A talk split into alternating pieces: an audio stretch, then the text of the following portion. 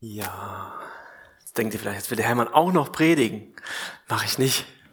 Aber ich habe halt was Besonderes, nämlich eine, äh, wir haben heute Gäste da. Und deswegen komme ich jetzt nochmal hier hoch, ähm, um die einmal ganz herzlich natürlich bei uns zu begrüßen und euch damit hineinzunehmen. Und zwar haben wir heute Gäste da äh, von To All Nations. Das ist ein Missionswerk, das natürlich die, die das wissen, ähm, schon länger mit uns verbunden ist. Aber es wissen vielleicht nicht alle, deswegen wollen wir das gerne nochmal auch ein bisschen erklären und ansagen. Und zwar haben wir ja schon seit vielen, vielen Jahren äh, Rüdiger und Karin Nullmeier. Vielleicht hebt ihr mal die Hand und dreht euch mal um im Livestream. Ich weiß nicht, ob ihr es sehen könnt. Also Rüdiger und Karin Nullmeier waren, ähm, waren schon sehr, sehr lange Teil unserer Gemeinde und waren aber zwölf Jahre abstinent. Das hatte seinen Grund, weil die in Kenia waren. Mit der Diguna waren die zwölf Jahre da Missionare in Gecek und ähm, von uns aus ausgesandt, sind dann zurückgekommen nach Deutschland, hatten aber dort schon in Kenia Kontakt zu einem Moses. Ich weiß nicht, ob ihr äh, euch noch an den erinnert, der war 2018 ihr und hat berichtet über die, so, über die Pokot. Das ist ein Stamm da und äh, dort ist eine Arbeit, die Two Nations unter anderem macht. Und ja, Moses hat hier berichtet davon und ja, Rüdiger und Karen haben da einfach ein Herz für bekommen, dass sie ähm, ja da weiter Kontakt bleiben und diese Arbeit da von hier aus auch ja weiterführen wollen. Und da hier praktisch so ein Außenposten sind in Deutschland. Genau. Und Rüdiger und Karin ähm, wie gesagt, haben heute ähm, Gäste mitgebracht. Das ist der Arthur Arngold und seine Frau. Herzlich willkommen auch euch. Schön, dass ihr da seid. Genau, und jetzt will ich nicht mehr viel weiter dazu sagen. Den Rest könnt ihr dann gerne berichten. Ähm, ihr wisst da viel besser Bescheid. Aber schön, dass ihr da seid und kommt nach vorne. Hallo, ich grüße euch ganz herzlich vom Missionswerk Tool Nations. Mein Name, ich wurde gerade vorgestellt, ist Arthur Arngold. Ja, und ich freue mich hier zu sein. Ich bin zum ersten Mal hier. Vielen Dank für die Einladung und ich hoffe, ich kann euch ein Stück weit mitnehmen in die Missionsarbeit von Dual Nations.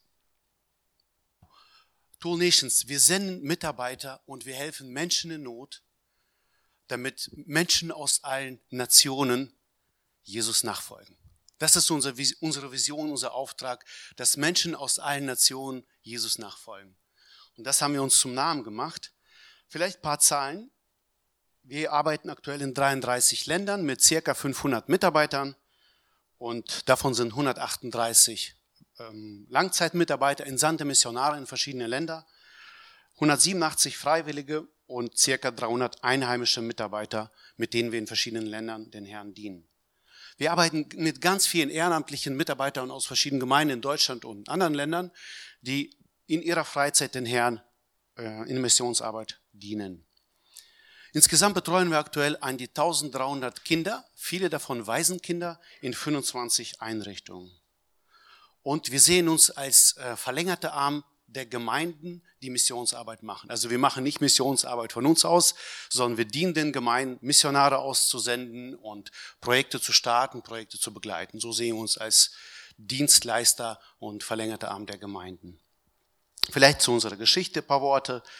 1986 äh, wurde das Missionswerk Logos international gegründet und 1995 wurde das Internationales Zentrum für Weltmission, ICW, gegründet.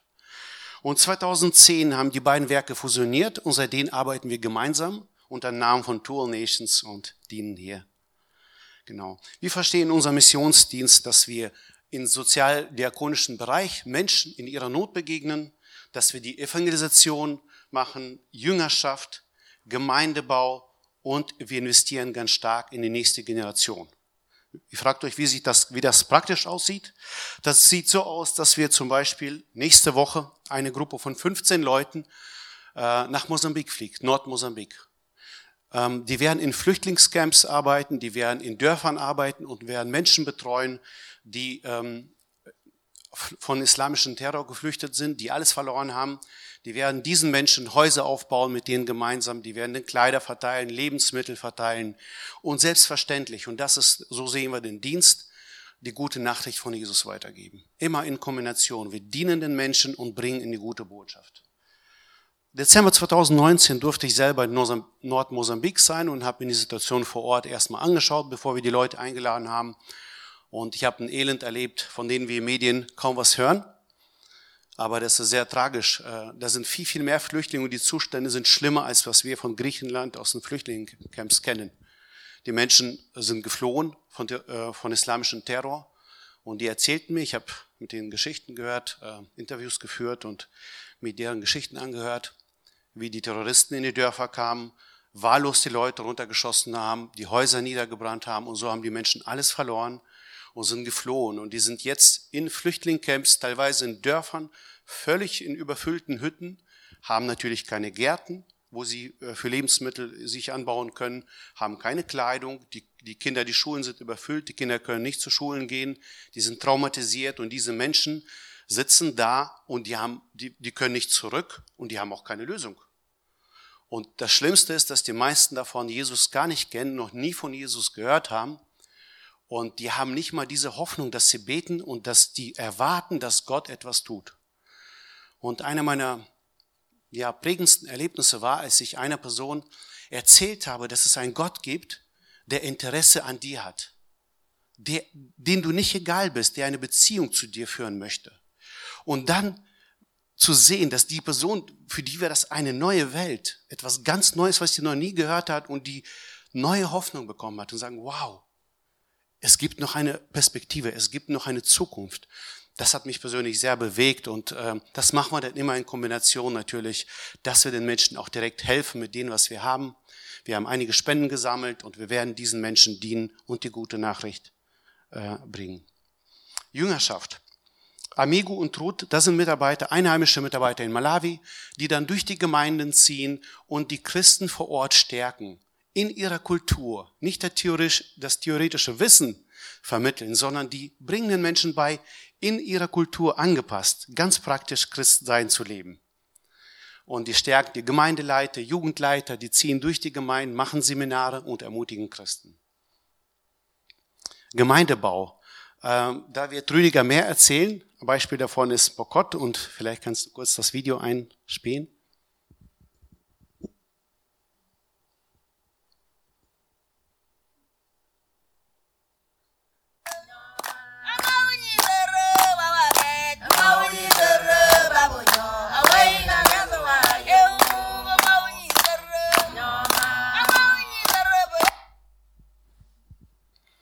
Genau, im November durften wir gemeinsam in Pokot sein, in Kenia, mit Peter, äh, Kollegen von mir und Rüdiger und Karen. Und äh, das war für mich eine riesige Freude und ich habe das meiner Frau sofort erzählt. Ich sagte, das ist so schön zu sehen, äh, welches Feuer Rüdiger und Karen und welche Liebe die zu diesen Menschen haben. Also es war alles andere als gemütlich oder romantisch. Ne? Wir steckten da bis äh, äh über die Schuhe in dem Schlamm und schliefen in nassen Zelten und aßen da mit, mit, mit den Händen äh, aus einem großen, aus einem, aus einem äh, halt teilweise Suppe und teilweise diesen Zimmer, ne, haben wir dann mit Händen gegessen. Aber was schön war einfach, äh, wie Karin und Rüdiger, welche Beziehung sie zu den Einheimischen haben. Dass sie sich nicht zu schade waren und Corona kennt man da nicht. Man sieht da keine Masken, die Leute sind ganz herzlich und umarmen sich und so weiter. Aber einfach, welche Beziehung ihr beiden zu denen habt, das ist für mich total ermutigend gewesen. Sie kennen die Mitarbeiter namentlich, sie haben Beziehung zu denen, sie haben Liebe, sie haben gemeinsam Dinge gemacht und das ist total schön. Und wir sind total dankbar, dass ihr da seid und äh, danke euch, dass ihr als Gemeinde hinter ihrem Dienst steht. Das ist total wertvoll. Wir können als Feldleiter für Afrika helfe ich allen in, in den ganzen Kontinenten, verschiedenen Ländern so gut ich kann. Aber wir haben einzelne Botschafter, so wie Rüdiger und Karen, die für eine bestimmte Arbeit Herz haben und diese Arbeit in Deutschland fördern, die die Arbeit vor Ort betreuen, die die einzelnen Mitarbeiter kennen. Und das ist total wichtig. Und ich bete und hoffe, dass der Herr den Dienst noch weiter ausbaut. Es ist total wertvoll. Ja, noch ein letzter Punkt, dann seid ihr mich los. genau, nächste Generation. Ich habe kurz erwähnt, dass wir in die nächste Generation investieren. Ähm, ein Beispiel davon ist Malawi. Da waren wir früher mit meiner Frau selber als Missionare vor einigen Jahren. Und aktuell dienen wir den Waisenkindern auf, in, fünf, ähm, in, in fünf Standorten. Äh, wir haben Kindertagesstätten, wir haben Jugendzentrum, wir haben Kindergärten, eine Ausbildungswerkstatt für Jugendliche. Also wir dienen Waisenkindern, geben ihnen Bildung, versorgen sie und geben eine Möglichkeit, Jesus kennenzulernen. Warum Mission? Vielleicht paar krasse Fakten. Ich weiß nicht, ob euch bewusst ist, dass alle 13 Sekunden ein Kind heute noch an Hunger stirbt. Das kann man sich in Deutschland kaum vorstellen, ist aber Realität. 3,2 Milliarden Menschen haben noch nie von Jesus gehört. Wie sollen junge Christen geistlich wachsen, wenn niemand sie anleitet? Das, was Ruth und Amigo dann in Malawi machen, dass die Gemeinden durch die Gemeinde ziehen und Menschen bevollmächtigen. Ein Christ ohne Gemeinde ist wie ein Kind ohne Familie. Und deswegen finden wir das so wichtig und toll, was ihr macht, dass der Gemeindegründung im Bokott fördert. Genau das ist das. Und die Kinder von heute sind die Leiter und die Zukunft von morgen. Da sind wir fest überzeugt und wir sehen auch unseren Auftrag, dass wir gerade den benachteiligten Kindern helfen, die, die sonst keine haben, die sie um sie kümmern. Danke an der Stelle. Danke für die Einladung, Rüdiger. Du darfst.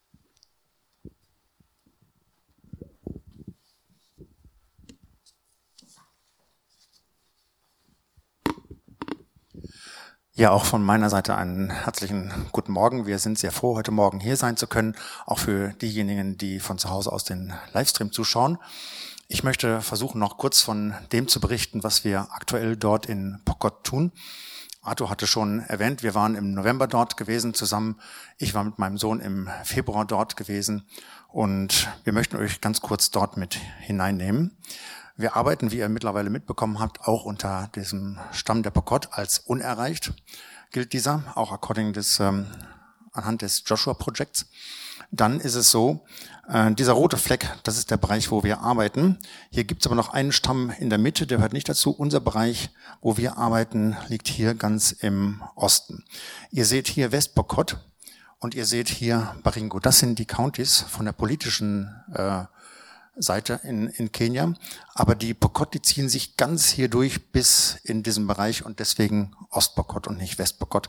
Auch wenn ihr im Internet schaut, ihr werdet über Ostpokot dort nichts finden. Die ganzen Informationen, auch Joshua Project und so weiter, beziehen sich letzten Endes doch alles auf Westpokot. Wir machen dort Evangelisation und Gemeindegründung. Das ist unser aller, allererstes Anliegen. Und das hat auch einen besonderen Hintergrund. Der Moses, den ihr gleich noch mit sehen werdet auf einer Folie, der hat diese Arbeit schon seit 1999 angefangen, auf eigene Initiative, aus dem eigenen Portemonnaie finanziert und selber dort immer hingefahren von Nakuru aus. Dieses Gebiet, der Ostbokot, ist ein sehr umkämpftes Gebiet von Seiten der Turkana, von Samburu, von Laikipia und auch auf der anderen Seite.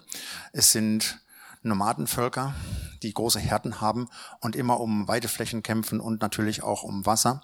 Und da Bokot mittendrin liegt, ist das immer ein sehr umkämpftes Gebiet. Und ein Bekannter hat Moses vor vielen, vielen Jahren gesagt, Moses hat damals hier im Bereich von Churu gearbeitet. Dort, wo Gemeinden entstanden sind, dort haben sich die Menschen verändert, und es ist Frieden entstanden. Und daraufhin hat der Moses gesagt, wenn dem so ist, dann müssen wir hingehen und mehr Gemeinden gründen. Und das liegt uns sehr am Herzen. Die andere Arbeit, die wir dort tun, zu der ich auch noch kommen werde, ist nicht unsere primäre Arbeit. Die tun wir, um den Menschen zu dienen. Aber in allererster Linie müssen die Menschen das Evangelium hören und Jesus Christus als ihren Retter und Heiland. Nur dann kann auch in Pokot Frieden werden. Die gelben Punkte, die ihr hier seht, das sind die Gemeinden, die mittlerweile schon existieren. Und die grünen Punkte, das sind die Orte, die wir dieses Jahr besucht haben, wo Dorfälteste zu uns, zu unseren Mitarbeitern in Pokot gekommen sind und gesagt haben, wir möchten, dass ihr bei uns auch eine Gemeinde gründet. Da komme ich jetzt gleich zu. Hier seht ihr drei unserer Pastoren, einer fehlt. Die haben dieses Jahr ihre offizielle Pastoreneinführung bekommen. Und das ist ganz wichtig dort auch für die Arbeit und vor allen Dingen auch für die Pastoren selber. Sie werden nämlich oft auch zu Meetings eingeladen der Dorfgemeinschaft, der Community. Und wichtig ist, dass sie sich auch als Pastoren unserer Gemeinde identifizieren können. Und daher dient im Prinzip diese Dienstkleidung. Für uns als Kirche selbst hat das nicht so die Bedeutung, aber für die Arbeit in der Öffentlichkeit hat es eine sehr große Bedeutung. Da möchte ich euch ein kurzes Beispiel erzählen. Der Simon unser Leiter dort vor Ort, hier nicht auf dem Bild, ähm, der kriegte Besuch von Dorfältesten aus einem Dorf. Um Dorfältester überhaupt zu sein, muss man gewisse traditionelle Riten ähm, durchlaufen haben, um anerkannt zu sein. Das sind keine besonders guten Riten, die die durchlaufen müssen. Es geht dort sehr gottlos zu, mit viel Alkohol, viel Sex und verschiedene andere Dinge, die ich hier nicht weiter ausführen möchte. Und der Simon als Christ und als Pastor hat diese Riten nicht durchlaufen, weil er die mit seinem Glauben nicht vereinbaren kann. Damit scheidet er eigentlich als anerkannte Dorfältester aus. Trotzdem kamen diese Dorfältesten zu ihm und haben ihn um Rat gefragt. Sie hatten ein Problem im Dorf, haben das nicht unter sich gelöst, sondern sind zu ihm gekommen und haben ihn um Rat gefragt. Es ging dort nach unserem Verständnis um ein zivilrechtliches Verfahren. Sie sind nicht vor Gericht gegangen, sondern zu unserem Pastor und haben ihn mit einbezogen. Und das ist ein großes Wunder für mich. Und das zeugt davon, welch eine gute Arbeit der Simon dort wirklich macht, weil er seine Arbeit sehr, sehr ernst nimmt und weil er Jesus liebt und letzten Endes auch die Menschen. Und dieses Zeugnis, das führt dazu, dass Dörfer zu uns kommen und sagen, wir wollen, dass ihr bei uns Gemeindegründungsarbeit macht. Und darüber sind wir sehr, sehr dankbar und sehr, sehr froh. Eins dieser Projekte ist in Kiriovok. Hier seht ihr den Joseph. Joseph hat schon eine Gemeinde in Komeljong. Aber dieses Dorf liegt ihm besonders am Herzen, weil sie auch eins von diesen Dörfern sind, die uns um Gemeindegründung gefragt haben. Und hier haben wir sie besucht und sie haben uns ihr Anliegen vorgetragen und erklärt. Und der Joseph ist dort mittlerweile tätig mit einer Sonntagsschule und hat gesagt, ja, wir werden irgendwann einen Gottesdienst haben. Damit waren die Leute nicht einverstanden. Die haben gesagt, warum sollen wir denn warten? Wir wollen jetzt einen Gottesdienst haben.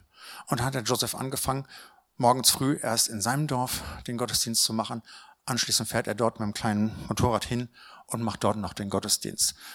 Joseph ist ein unglaublich herzlicher Mensch, wer ihn mal kennengelernt hat. Arthur, ich denke, du kannst das bestätigen. Er brennt einfach nur so für Jesus und das ist einfach toll. Auch in Tangul Bay, dort haben wir eine Anfrage von Menschen, die sagen, wir wollen dort eine Gemeinde haben von euch. Wir zählen uns zu euch. Die sind noch nicht in unsere Gemeinde gekommen, weil es dort in dem Dorf keine Gemeinde gibt. Aber sie sind haben dieses Zeugnis gehört von uns und wollen ein Teil dessen sein. Sie haben uns ein Grundstück gezeigt, das konnten wir dort käuflich erwerben. Normalerweise kriegt man es zur Verfügung gestellt.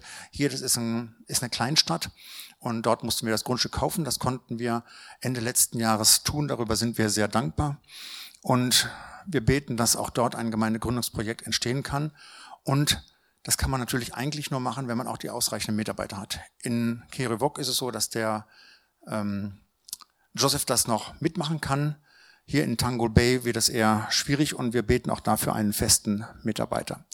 Dasselbe in Cheptoyon. Hier haben wir ein Grundstück bekommen und wir können vielleicht mal gerade das zweite Video einspielen. Es ist so, dass man dort das Land zur Verfügung gestellt kriegt, außer in Tango Bay, dort mussten wir es kaufen. Und das ist eine Feierlichkeit, wenn man diesen Vertrag, diesen Bund mit der zwischen der Gemeinde und der Community abschließt. Äh, ist eine sehr freudige Veranstaltung und als Zeugnis dessen werden Steine genommen, die gibt es dort übrigens auch reichlich, und werden auf einen Haufen gelegt als kleiner Altar, möchte ich mal sagen, als Zeugnis dessen, was geschehen ist und was geschehen wird.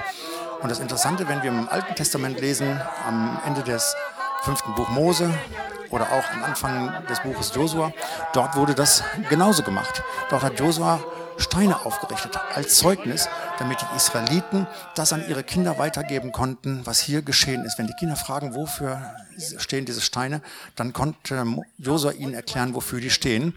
Und hier ist es so, dass diese Zeugne, Steine Zeugnis geben von dem, was Gott dort tun wird. Wir sind nur sein Werkzeug, wir lassen uns nur gebrauchen, aber Gott ist derjenige, der dieses tut. Und diese Steine haben einen offiziellen Charakter, so wie in Deutschland zum Beispiel Grenzsteine. Die dürfen nicht verrückt werden. Wer das tut, der wird bestraft. Das Zweite, unter einem Steinhaufen kann allerdings auch ein Grab sein. Ist in diesem Fall nicht der Fall. Hier dient es wirklich als Zeugnis, dass dort das Grundstück jemandem gehört und dass dort ein Projekt geplant ist.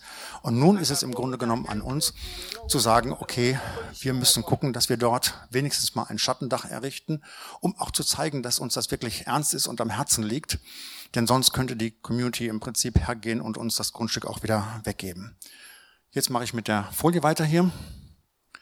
Chipungus, genau dasselbe, auch ein Dorf, was uns eingeladen hat. Auch dort haben wir das Grundstück bereits bekommen. Der Unterschied in Chipungus war, das hat uns sehr ermutigt, die Menschen waren nicht wie in allen anderen Dörfern auch angetrunken. Sie haben Alkohol wirklich verbannt aus ihrem Dorf, weil sie die Not gesehen haben, die daraus entsteht. Und das hat uns sehr ermutigt und wir hoffen auch in diesem Dorf eine Gemeinde gründen zu können. Jüngerschaft, Arthur hat das schon erwähnt, ist auch uns persönlich sehr, sehr wichtig, unabhängig davon, dass wir mit Tool Nations zusammenarbeiten, weil Gemeindegründungsarbeit zu machen, geht nicht ohne Jüngerschaft. Dorthin zu gehen, eine Gemeinde hinzustellen, ein Schattendach ist eine Sache. Aber die Menschen müssen angeleitet werden im Glauben und deswegen ist Jüngerschaft so wichtig. Wir haben den Vorteil, und das schätzen wir wirklich sehr, dass wir ausschließlich mit einheimischen Missionaren zusammenarbeiten, vor Ort, die die Sprache können, die wir nicht mehr erlernen müssen. Aber wir brauchen mehr Mitarbeiter und wollen die selber auch ausrüsten und zurüsten. Dieses Jahr, als wir dort waren, hatten wir einen kleinen Gottesdienst in einer Gemeinde, die wir besucht haben. Und ein Bruder, der mit uns unterwegs war, hatte gepredigt. Und aufgrund dieser Predigt kamen fünf Menschen zum Glauben. Ein großes Geschenk. Dankbarerweise haben wir hier eine Gemeinde, die diese Menschen auffangen kann. Und wir wünschen uns das für die anderen Dörfer gleichermaßen. Im letzten Jahr, Anfang letzten Jahres, konnten wir zwei Brunnenprojekte fertigstellen. Diese Brunnen liefern mittlerweile Wasser. Dafür sind die Menschen sehr dankbar, dass sie nicht mehr bis zum nächsten Fluss oder vielleicht bis zum nächsten Damm laufen müssen, um dort Wasser zu holen, was letzten Endes nicht sauber ist. Und die Frauen haben sofort angefangen, einen Gemüsegarten anzupflanzen, damit sie zum einen selbst Gemüse haben, zum anderen aber auch verkaufen können. Damit haben sie wieder ein kleines Einkommen auch für ihre Gemeindearbeit. Im Februar, als ich dort war mit meinem Sohn, haben wir quasi den ersten Spatenstich gemacht für unser Rescue Center, das Mädchenhaus. Offiziell wird das in Kenia allerdings als Schule laufen, weil wir in Kenia von der Regierung her keine Genehmigung mehr für ein Kinderheim bekommen werden. Äh, aber für eine Schule können wir es bekommen und der Zweck dient letzten Endes dem gleichen, nämlich dass wir Mädchen dort wirklich aufnehmen können, um sie eben vor der Frauenbeschneidung schützen zu können. Dort suchen wir natürlich Hauseltern, wir suchen Lehrer. Ähm, wir wollen ihnen eine Schule bieten, wir wollen ihnen sauberes Wasser zur Verfügung stellen, Hygiene vor allen Dingen auch, eine kleine Krankenstation. Das Problem ist nämlich, dass auch dort gerade in dem Bereich äh, sehr wenig für die Gesundheitsvorsorge getan wird von den Menschen. Es gibt zwar hier und da immer mal kleine Krankenstationen, oftmals, wenn sie von der Regierung sind, sind die Mitarbeiter sehr, sehr unmotiviert, dort überhaupt was zu tun. Ähm, sie sind sehr unfreundlich. Es fehlt an Medikamenten, es fehlt an Fachpersonal und wenn es mal größere Komplikationen gibt, ist es sehr, sehr schwierig für die Menschen dort wirklich auch die nächste Klinik zu erreichen. Deswegen haben wir dieses Jahr, im, letztes Jahr im Februar, als wir dort waren, auch mit Karin zusammen dieses kleine, diesen kleinen Einsatz gemacht. Dadurch, dass Karin Krankenschwester ist, dort den Menschen mit dem Nötigsten geholfen. Und unser Wunsch ist, dieses Jahr im Oktober, vom 8. bis 23. Oktober, dort ein Medical Camp zu machen. Und wir würden uns freuen, da mit einem kleinen Team aus Deutschland, mit Krankenschwestern, Ärzten, wie auch immer, dorthin zu fahren, den Menschen zu dienen, aber in Verbindung mit einheimischen Mitarbeitern. Wir haben mittlerweile auch einiges an Kontakten von kenianischen Ärzten und Krankenschwestern und wollen das mit denen zusammen machen, weil die es natürlich viel einfacher auch dort mit der Sprache haben. Und unser Wunsch ist, je größer das Team ist, an mehreren Orten könnten wir gleichzeitig arbeiten und müssten nicht nur an einem Ort arbeiten, wo die Menschen zu uns kommen, sondern wir könnten zu den Menschen gehen, was viel einfacher ist. Gleichzeitig würden wir gerne eine kleine Baufreizeit machen, um an diesem äh, Rescue Center arbeiten zu können. Auch dazu wirklich eine herzliche Einladung. Wer da Interesse hat, sowohl zu dem einen als auch zu dem anderen, kann gerne auf mich, Karin oder auch einen Arthur zukommen. Ja, Moses, hatte ich von gesprochen, ist der Initiator der Gemeinde. Vielleicht erinnert sich der eine oder andere an ihn, als er 2018 hier war. Es wäre unser Wunsch, ihn auch dieses Jahr wieder hier nach Deutschland zu holen. Hat letztes Jahr leider nicht geklappt. Ob es dieses Jahr klappen wird, wissen wir noch nicht. Aber seine Gemeinde, die Life Point Chapel Nakuru, ist unsere Partnerorganisation mit TAN, mit der wir in Kenia zusammenarbeiten werden und auch schon tun. Der Moses hat auch gerade letztes Jahr, wie es auch, glaube ich, in Mosambik und Malawi und verschiedenen anderen Ländern der Fall war von Dual Nations, äh, die Möglichkeit gehabt, Corona-Hilfe zu leisten mit Spenden von Deutschland. Er konnte Lebensmittelpakete kaufen für die Ärmsten der Armen, die ihre Arbeit verloren haben und so keine Einkommen mehr haben und war wirklich dort sehr, sehr dankbar. Zusätzlich versuchen wir dort eine Starthilfe zu geben für ein kleines Business. Zum Beispiel äh, Secondhand-Kleidung zu kaufen, damit die Menschen die dort weiterverkaufen können und somit ein kleines Einkommen haben. Das ist seine Gemeinde in Nakuru. Ähm, hier die ehemalige Gemeinde und das wird ein neues Gebäude. Das Problem ist, dass das alte Gebäude viel zu klein war, eigentlich schon immer viel zu klein gewesen ist. Dort haben sich bis zu 200 Menschen versammelt und das geht natürlich jetzt unter Abstandsregelungen überhaupt nicht. Es würden maximal 20 reinpassen. Und Moses hatte schon lange den Wunsch, ein neues Gebäude zu bauen und ist damit angefangen. So sieht's aktuell aus. Und auch da würden wir uns freuen, wenn wir Moses helfen können, dort wirklich weitermachen zu können. Wer da Interesse hat, darf auch gerne auf mich zukommen. Ja, das sind mal so auch unsere Ziele und unsere Gebetsanliegen für dieses Jahr und auch für die nächsten Jahre. Vielleicht noch als kurze Info. Ähm, ich bin ja in Rehe angestellt als Mitarbeiter im christlichen Gästehaus und habe schon lange auf den Wunsch und der Herr hat es jetzt gerade geführt, dass es möglich ist, dass ich meine Stelle auf eine 75-Prozent-Stelle reduziere, um einfach auch genügend Zeit und Kapazitäten und Kraft zu haben für den Dienst in Afrika, den ich wirklich sehr, sehr gerne tue. Ihr habt es vom Arthur schon gehört, der mir sehr am Herzen liegt. Und die Arbeit, die ich nicht für Afrika leisten kann, betrifft die Menschen essentiell. Was in Rehe nicht der Fall ist, so gerne wie ich auch die Arbeit in Rehe mache. Aber da möchte ich auch gerne in Zukunft weiter Prioritäten setzen und würde mich auch da über eure Unterstützung freuen. Arthur, möchtest du noch was dazu sagen? Okay. Die Frage ist immer bei Mission, inwieweit betrifft das mich oder auch dich? Und ich denke, Mission ist eine Sache, die niemand alleine machen kann. Auch ich nicht. Mission braucht ein Team. Mission braucht viele Leute, viele Leute, die unterstützen. Es wird nur einer sein, der rausgeht oder vielleicht auch hier in Deutschland den Dienst tut. Aber er braucht viele Leute, die hinter ihm stehen, insbesondere im Beten aber auch im Geben. Und dann ist es möglich, dass einzelne Leute gehen können. Ganz herzlichen Dank. Ja, vielen Dank euch beiden, dass ihr uns mit hineingenommen habt in euren Dienst, in eure Arbeit. War sehr informativ, sehr schön. Ich denke, wir werden auch dann noch mehr dann im Laufe des Jahres oder auch darüber hinaus von Rüdiger hören, auch von der Arbeit, die dann weitergeht, wo wir ja auch da mit dem Herzen dabei sind, für euch zu beten und auch äh, mit Gaben oder auch vielleicht dann äh, mit persönlichen Einsätzen, die ja immer sehr schön sind, äh, so Missionsreisen zu machen, die Menschen dort zu unterstützen und äh, ja, das zu erleben, wie die Menschen dort äh, für Jesus brennen, wie sie ja auch ihr, ihr Freude Ausdruck geben mit den Liedern und äh, egal, ob das in Brasilien ist oder ob das in Kenia ist oder wo auch immer, das ist einfach schön zu sehen, wie Dinge sich da verändern. Ja, dann äh, wollen wir uns noch auf, wollen wir noch Gottes Wort hören heute und äh, wollen auch da noch aufmerksam sein und zuhören, was Gott uns heute sagen will. Ja, mir geht schon seit längerer Zeit oder seit, ja, seit Mitte Dezember, seit ich so wusste, äh, wie die Jahreslosung für dieses Jahr aussieht, äh, habe ich immer wieder daran gedacht. Da ging mir die Jahreslosung so irgendwie nicht aus dem Kopf. Ich muss immer wieder mal daran denken. Und ähm, dann sollte ich eigentlich schon im, am 3. Dezember, am 3. Januar predigen, aber dann war, hat es sich verschoben und so weiter. Aber wir sind ja noch am Anfang des Jahres und da denke ich, dann kann man auch nochmal über die Jahreslosung predigen. Die Jahreslosung, die steht in Lukas 6, Vers 36 und da heißt es, seid barmherzig, wie euer Vater barmherzig ist. Die Jahreslosung gibt es seit, äh, 1900, seit 1930. Ähm, die wurde damals eingeführt von einem äh, Pfarrer in, in Württemberg und ich sollte einfach, ja, hatte da eine Arbeit und in dieser Arbeit hatte er da mit jungen Frauen, jungen Mädchen gearbeitet ähm, und äh, in so einem Internat und ich sollte einfach sie das Jahr über begleiten. Da hatte einen Bibelvers und das soll immer im Jahr über daran denken und das sollte uns auch heute begleiten. Immer mal wieder in Erinnerung rufen, dass, äh, diese Jahreslosung für 2021.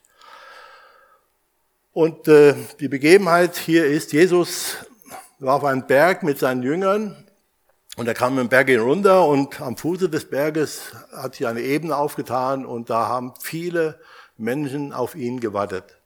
Sie haben auf ihn gewartet, wollten ihn hören mit seinen vollmächtigen Reden. Sie wollten hören, was er ihnen sagen hat.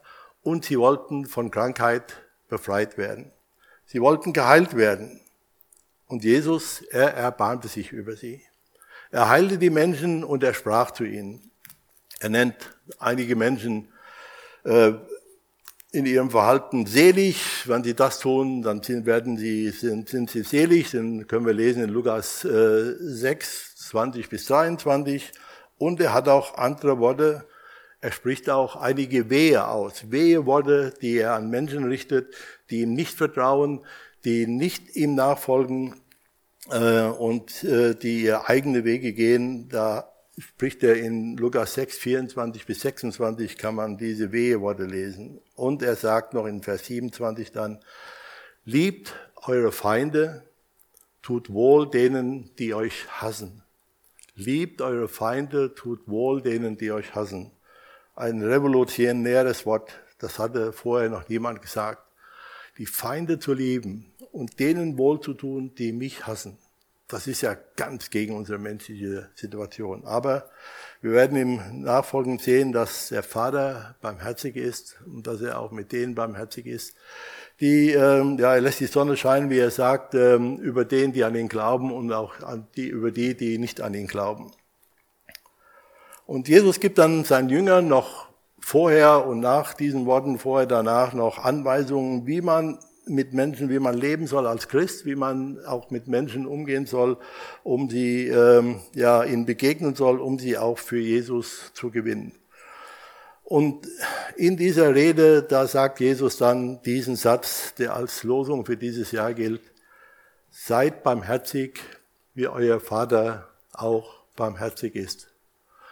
Herr Jesus Christus, ich danke dir von ganzem Herzen, dass du uns dieses Wort gegeben hast und dass du uns zeigst, wie der Vater ist, dass der Vater barmherzig ist und gütig ist. Ich danke dir, Herr, dass wir dein Wort haben und dass wir auf dein Wort hören dürfen. Und so danke ich dir auch, Herr, dass wir, was wir eben gesehen haben, dass es Menschen gibt, die anderen Menschen helfen, die sich hingehen, ihnen Hilfe im Leben geben, Hilfe im Alltag aber auch die ihnen dein Wort geben, die es das tun, was du auch den Jüngern gesagt hast, dass wir hingehen sollen, dein Evangelium zu verkündigen, Herr. Und dafür danke ich dir. Und das wollen wir auch tun, wollen heute auch auf dein Wort hören, dass wir erkennen und sehen, wie der Vater ist, dass wir ihm dann nachtun können. Ich danke dir von ganzem Herzen und preise dich. Amen.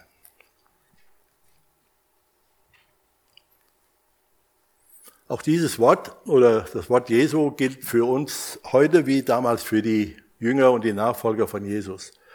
Da, ist, äh, da kann man, das kann man so sagen, das sagt Jesus selbst in Matthäus 5, Vers 18, da sagt er, denn wahrlich, ich sage euch, bis Himmel und Erde vergehen, wird nicht vergehen das kleinste, der kleinste Buchstabe noch ein Tüpfelchen vom Gesetz, bis es alles geschieht.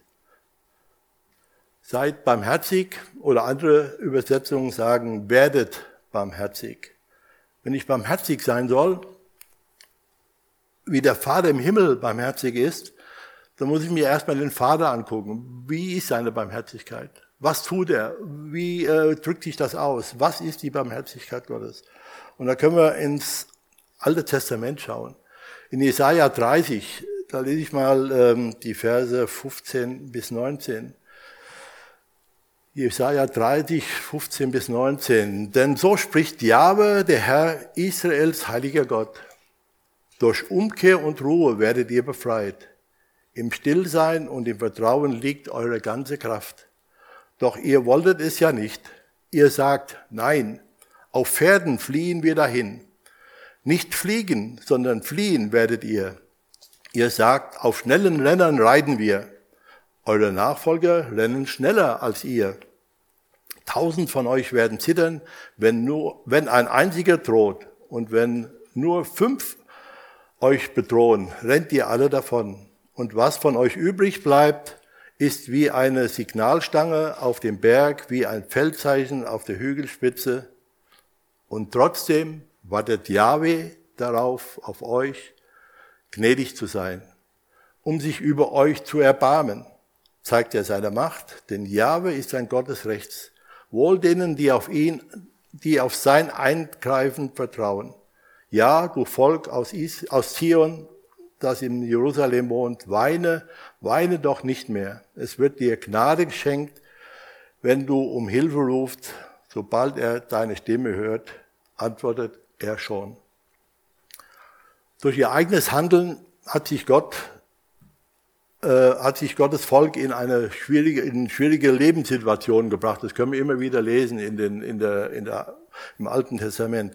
Oder dann wurden sie in die Gefangenschaft geführt oder es gab Hungersnöte oder sonst irgendwelche Schwierigkeiten, dass sie einfach gemerkt und gespürt haben, wir brauchen Hilfe. Und dann haben sie in ihrer Not, fingen sie an und schrien zu Gott.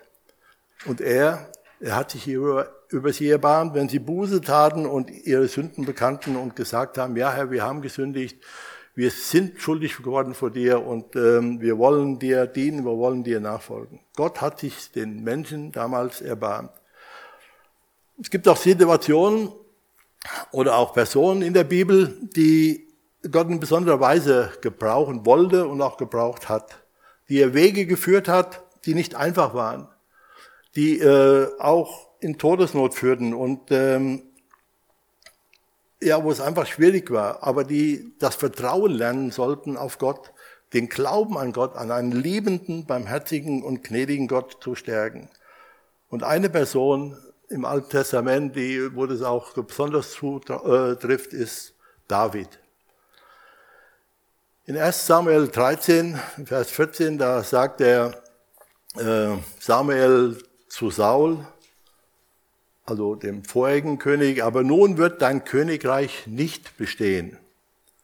Der Herr hat sich einen Mann gesucht nach seinem Herzen und er hat ihn bestellt zum Fürsten über sein Volk, denn du hast das Gebot des Herrn nicht gehalten. Der Herr hat sich einen Mann gesucht nach seinem Herzen. Also David war ein Mann nach dem Herzen Gottes. Er hat sich ganz auf Gott verlassen und er wusste, dass Gott barmherzig und gnädig mit ihm ist. Psalm 113, ein Lieblingspsalm von mir, da heißt es im Vers 8, gnädig und barmherzig ist der Herr, geduldig und von großer Güte. Und der ganze Psalm, der spricht von der Barmherzigkeit und der Güte Gottes. Und es kommt in vielen Psalmen immer wieder vor, wie gnädig und der barmherzig der Herr ist. David konnte so zu Gott beten, obwohl er viel Schlimmes erlebt hat. Und er hat, oft hat er im Freien gelebt oder in Höhlen gelebt. Er hatte kein Haus, er hatte keine Wohnung, er hat gehungert. Er war in Lebensgefahr in vielen kriegerischen Aktivitäten, in vielen kriegerischen Auseinandersetzungen. Es gab Mordanschläge auf ihn durch den König Saul. Er hat Mordanschläge überlebt, er war auf der Flucht vor dem König und er hatte wahrlich lange Zeit kein gutes Leben, kein bequemes, ruhiges Leben. Er war immer wieder Menschen ausgesetzt, die ihn verraten haben und dann hat er aber doch auf Gott vertraut. Das drückt er in Psalmen aus, äh, dass er, dass er einen Gott erlebt hat, der ihm gnädig ist, der ihm barmherzig ist und der ihn lieb hat, auch wenn er ihn in so schwierige Situationen kommen lässt oder auch reinführt manchmal. Oder wir lesen in Nehemiah 9, Vers 27, darum gabst du sie in die Hände ihrer Feinde, die sie ängsteten. Und zur Zeit ihrer Angst schrien sie zu dir, und du hörtest sie vom Himmel. Und durch deine große Barmherzigkeit gabst du ihnen Retter, die ihnen halfen aus der Hand ihrer Feinde. Psalm 108, Vers 3, Jahwe, mein Fels, mein Schutz, mein Retter, mein Gott, meine Burg, in dem ich mich berge, mein Schild, meine Zuflucht und mein sicheres Heil. Es gibt viele, viele Bibelstellen, die wir noch lesen könnten. Da würde auch die Stunde heute Morgen nicht reichen, in der wir Gottes Barmherzigkeit, seine Güte und seine Gnade äh, ja, äh, erwähnt wird und wo sie gepriesen wird. Und ähm, wir lesen natürlich auch in der Bibel, dass es viele Stellen gibt, in der sich das Volk Israel von Gott abgewandt und in Schuld und Sünde vor Gott gelebt hat. Das haben wir eben auch in den Versen gelesen. Aber Gott hat sich ihrer erbarmt. Er hat sie immer wieder befreit, wenn sie nach ihm geschrien haben und hat sie herausgeführt aus diesem Elend und hat sie auf festen Grund gestellt. Bei David, einem Mann nach dem Herzen Gottes, da sah es anders aus. Er hatte nach Gottes Willen gelebt, aber Gott hat ihn so geführt, damit er stark wird im Glauben, damit er stark wird im Vertrauen, hat er ihn schwierige Wege geführt. David ist nicht äh, von Gott in vielen Dingen, in viele Situationen hineingeführt worden, weil er gesündigt hat, sondern er hat ihm vertraut. Er hat ihm von ganzem Herzen vertraut. Und ähm, das ist ähm, einfach wunderbar zu sehen, auch wenn Gott uns in manche Schwierigkeiten führt, wenn wir ihm vertrauen, dass er bei uns ist, dass er uns hält.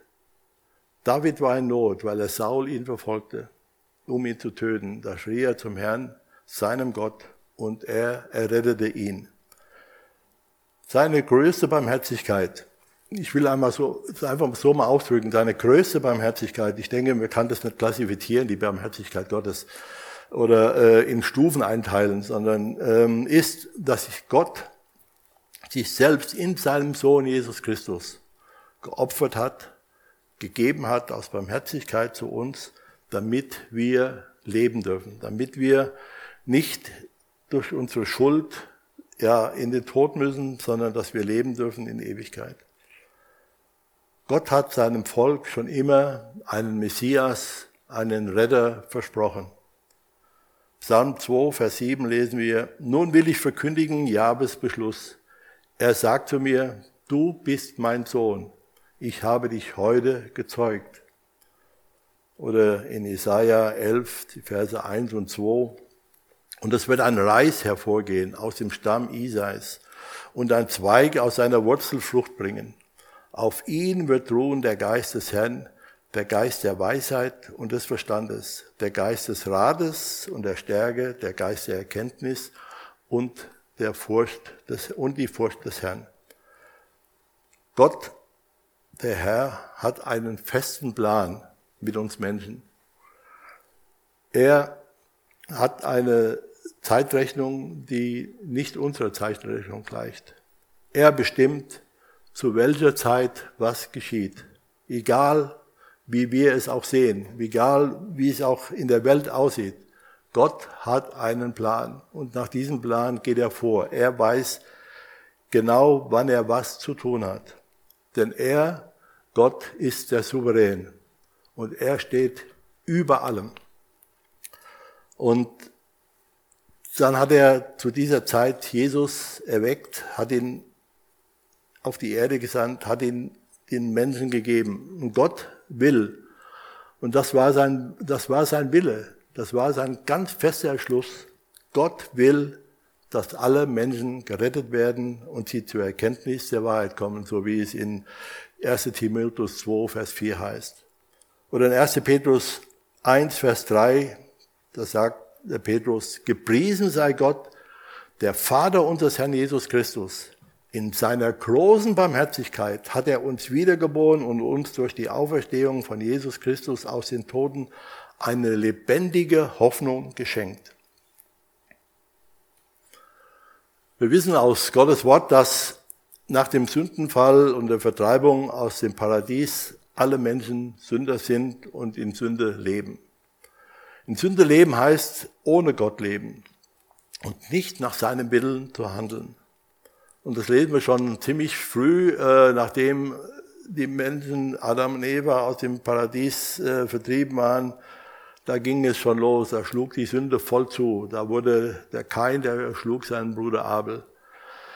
Und in der Zeit Noahs waren die Menschen so gottlos, dass sie der Sündflut, dass, sie, dass er sie in der Sündflut vernichtete bis auf Noah und seine Familie können wir nachlesen, 1. Mose 6. Aber Noah, Noah und seine Familie fanden Barmherzigkeit, fanden Gnade vor dem Herrn und er hat sie bewahrt. Mit Abraham schuf Gott dann sich ein Volk, das er besonders liebte, dass er, mit dem er, äh, dass er bekleiden wollte, dass er führen wollte und wollte damit auch deutlich machen, das Volk, was mir gehört, äh, wird es als Vorbild dahinstellen für andere Völker, damit sie auch ihn erkennen. Und aber dieses Volk, diese Menschen, sie gehorchten ihm nicht und gingen eigene Wege, bis er sie nach Ägypten in die Gefangenschaft führte. Und dort wurde ihnen bewusst, dass sie ohne Gott verloren sind. Und sie schrien wieder zu Gott und Gott erbahnte sich über sie, sandte ihnen Mose Mose führte sie aus Israel, aus äh, Ägypten wieder heraus. dann gab Gott seinem Volk Gesetze, damit sie wussten, was sie tun sollten, um gerecht vor ihm zu sein.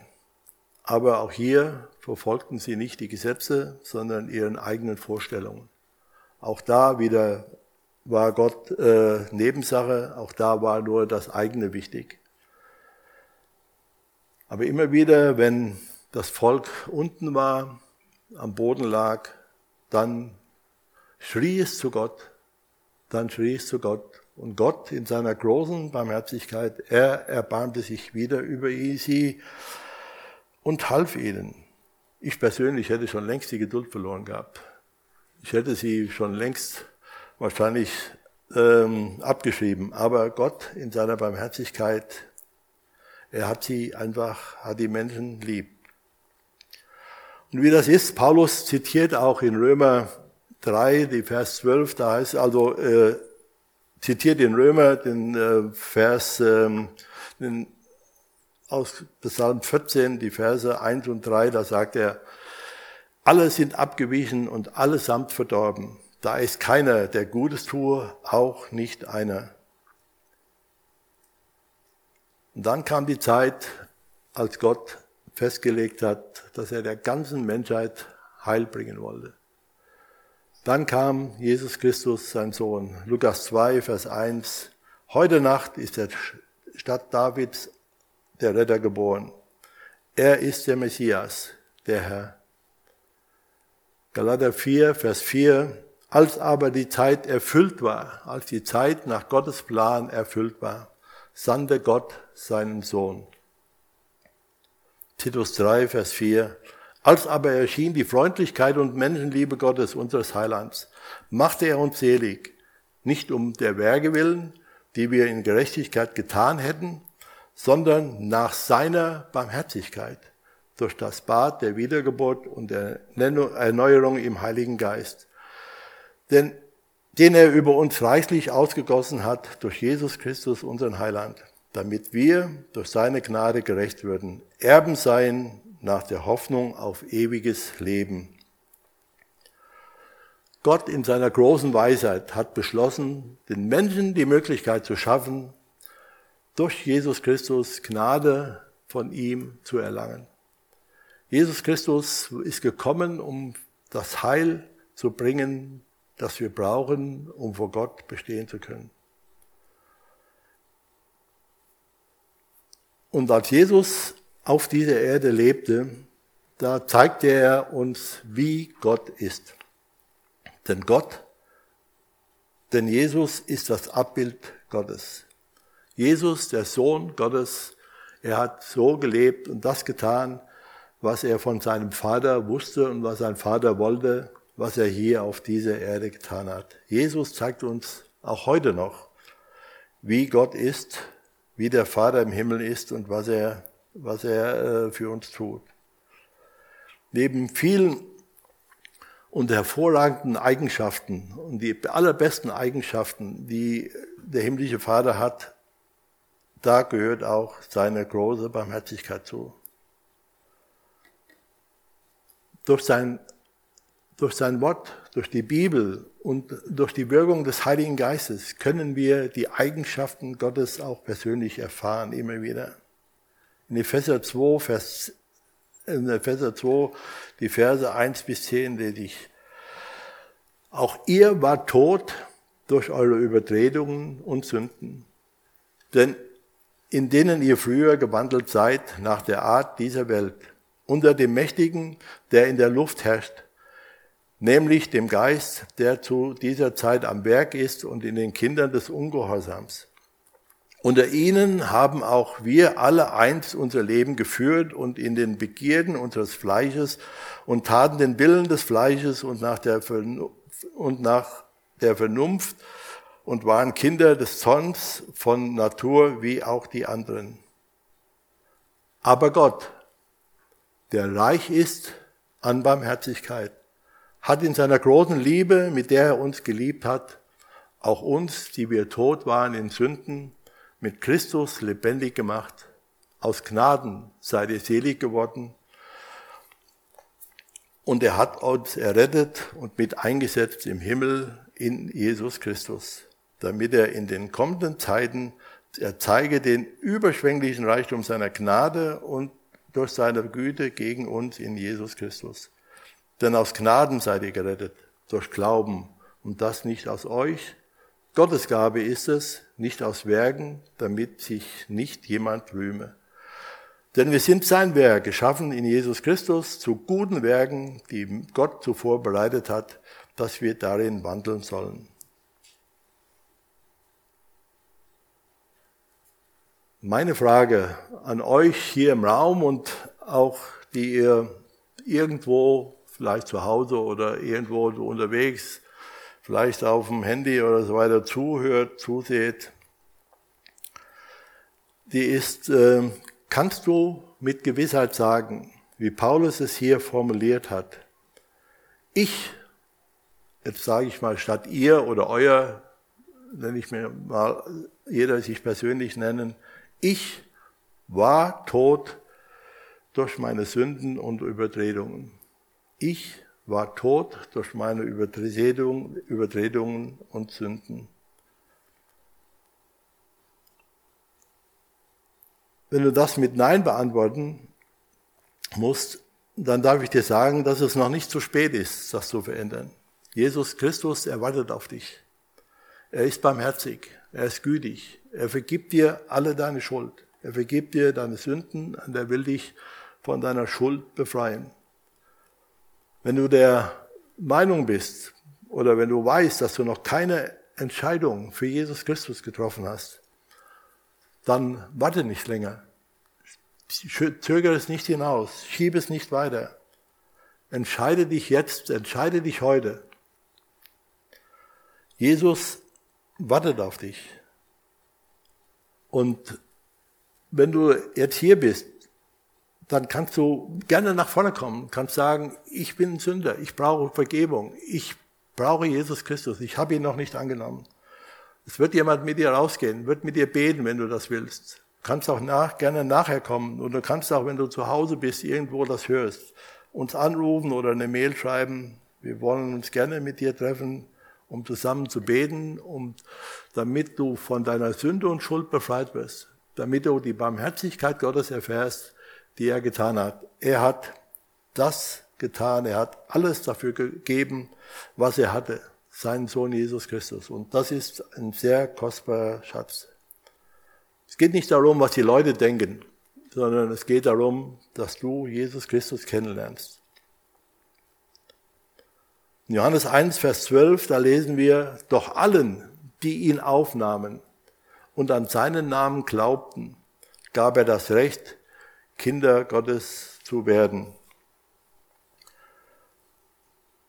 1. Johannes 1, Vers 9, wenn wir aber unsere Sünden bekennen, so ist er treu und gerecht, dass er unsere Sünden vergibt und reinigt uns von aller Ungerechtigkeit.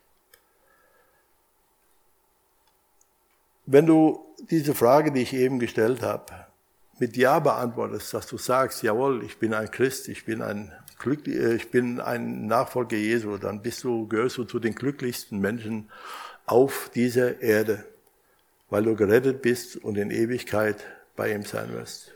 Aber der glücklichste Mensch heißt nicht, dass du hier auf dieser Erde auf Wolke 7 schwebst.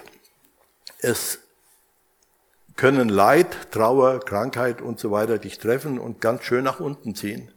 Aber Jesus ist da und er wird dir Kraft geben, das zu tragen.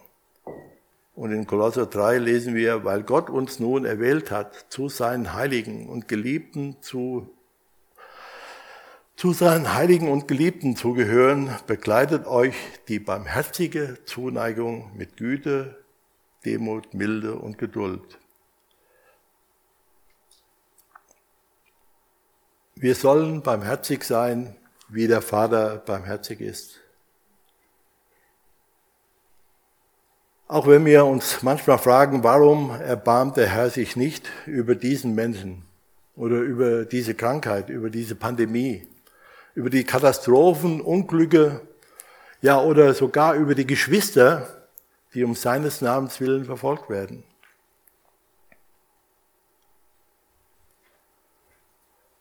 Ich als Antwort finde nur darauf, dass es nur der feste Glaube, der tiefe, das tiefe Vertrauen in Gott, den Vater und in Jesus Christus ist, ähm, dass er uns, äh, dass ich diesen festen Glauben habe, dass er alles in seiner Hand hat und zur rechten Zeit das Rechte tun wird.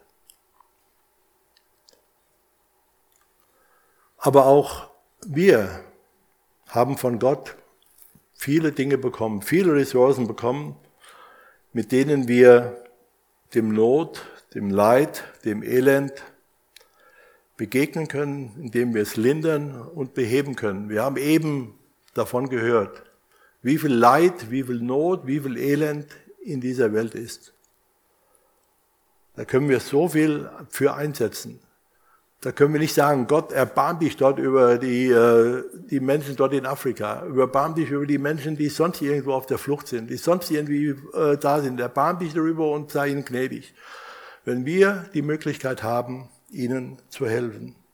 Wenn Gott uns Möglichkeiten gibt, finanzielle Möglichkeiten, technische Möglichkeiten, viele Dinge gibt, um diesen Menschen zu helfen, dann ist es ein Teil davon, wie wir die Barmherzigkeit Gottes annehmen können für uns und weitergeben können an andere Menschen. Die Barmherzigkeit des Vaters ist allumfassend und ganzheitlich. Sie ist nicht berechnend, sie ist hingebungsvoll. Auch das ist für uns wichtig. Gott hat sich in seinem Sohn Jesus Christus ganz hingegeben, Epheser 5, Vers 2. Er hat das Liebste, was er hatte, hat er geopfert für seine Feinde. Für die Rettung der Menschen war es Gott keine Mühe, hat er keine Mühe und Kosten gescheut, damit wir gerettet werden. Und wenn wir wissen, wie Gott, Gottes Barmherzigkeit aussieht, dann ist es auch, ja, dann wissen wir auch, wie wir miteinander und wie wir mit in dieser Welt leben sollen und mit den Menschen umgehen sollen. Es gibt Umstände im Leben, Lebenssituationen ändern sich, verändern sich. Und es gibt Trauer, es gibt Krankheit, es gibt Not, es gibt Leid, es gibt Schmerz. Und es wirklich schwierige Zeiten. Und es kann so schwer sein, dass wir ja keinen Ausweg sehen. Und dass wir zu Gott schreien, um wir hören aber nichts. Es ändert sich nichts. Und es kann sein, dass ich das Vertrauen verliere. Dass ich so tief da drin bin, dass ich vielleicht in der Situation keine Hoffnung mehr sehe. Die Hoffnung ist weg und ich weiß nicht, wie ich beten soll. Ich habe keine Kraft mehr zum Beten. Ich weiß nicht. Ich bin wirklich am Ende. Diese Situationen kommen. Diese Situationen gibt es, wo Zweifel da sind. Aber Jesus sagt, und das sagt er nicht nur äh, für die Missionsreise, für die, Missions, äh, für die Mission äh, in dem Missionsbefehl den Jüngern, dass sie unterwegs sein sollen, sondern das sagt er uns auch im Alltag. Siehe, ich bin bei euch alle Tage bis an der Weltende. Und das gilt auch gerade, besonders in schwierigen Zeiten. Gott der Vater, Jesus Christus, er hat uns unendlich lieb und er hat uns durch Jesus Christus gerettet. Und wir sind durch ihn Kinder Gottes geworden. Wir sind nicht mehr Geschöpfe Gottes, sondern wir sind Kinder Gottes. Und Gott lässt seine Kinder nie im Stich. Und Gottes Handeln ist dann da, wenn er es für richtig hält. Es ist natürlich schwer zu warten, zu warten, was er uns bis er handelt. Aber es ist wichtig, es ist gut, dass wir ihm ganz vertrauen. Und deshalb ist es auch wichtig, eine Gemeinde zu haben, Menschen zu haben, die mit mir glauben und die mit mir auf dem Weg sind. Wenn eine schwere Lebenssituation kommt, wenn schwere Lebenskrisen kommen, dass ich Personen habe, dass ich Geschwister habe, mit denen ich darüber reden kann, mit denen ich das Wort weitergeben kann und mit denen ich beten kann, die ich im Gebet tragen kann, wenn sie nicht mehr beten können dann kann, können Geschwister, dann können wir dafür beten. Und das ist das Schöne daran, dass wir uns als wiedergeborene Menschen ja die Geschwister in Jesus Christus sind, dass wir füreinander da sein dürfen. Das ist Barmherzigkeit Gottes. Es gibt noch vieles dazu zu sagen. Ich weiß das und es wäre auch für eine längere Bibelstunde nicht möglich, das alles zu sagen. Ähm, deswegen will ich hier auch, ähm, auch Schluss machen. Und Vater im Himmel, ich danke dir für deine Barmherzigkeit, für deine Güte und deine Liebe. Vater im Himmel, ich danke dir, dass du ein wunderbarer Gott bist und dass du uns unendlich lieb hast und dass du willst, dass wir deinen Namen verherrlichen und dass wir dich loben und preisen, Herr. Und wenn es auch schwerfällt in, in schwierigen Situationen, so hilf uns. Hilf dann den anderen Geschwistern, dass sie ein Auge auf dich haben und auf uns und dass wir das Auge auch für andere Menschen haben, dass wir Menschen sehen, die in Not, in Leid, in Elend sind und dass wir ihnen deine Barmherzigkeit bringen, Herr. Ich danke dir dafür, dass du uns dabei helfen willst und danke dir, dass du uns gnädig bist. Wir loben und wir preisen deinen Namen. Amen. Ja, wir werden jetzt noch ein Lied singen. Äh, nicht singen, wir nicht, aber das Team. Äh, und das ist ein Segenslied. Und äh, das kam mir so und ich denke, das können wir jetzt einfach so singen. Der Herr segne dich, der Herr segne dich. Und äh, sagen einfach nur, der Herr segne dich. Aber ich denke, es ist einfach wichtig, dass wir, wenn wir das singen, dass wir uns Personen da vorstellen, dass wir Personen für Personen, dass wir das segnen, betend singen für Personen, die uns wichtig sind. Personen aus der Familie, Personen hier in diesem Raum, Personen, Arbeitskollegen oder sonst irgendwie, dass wir uns Personen dabei vorstellen, die wir im Namen Jesus segnen wollen. Und das, äh, denke ich, das ist, ähm, dann wird das Lied auch ganz anders greifen. Das ist ja aus ähm, 4. Mose das äh, Segensgebet.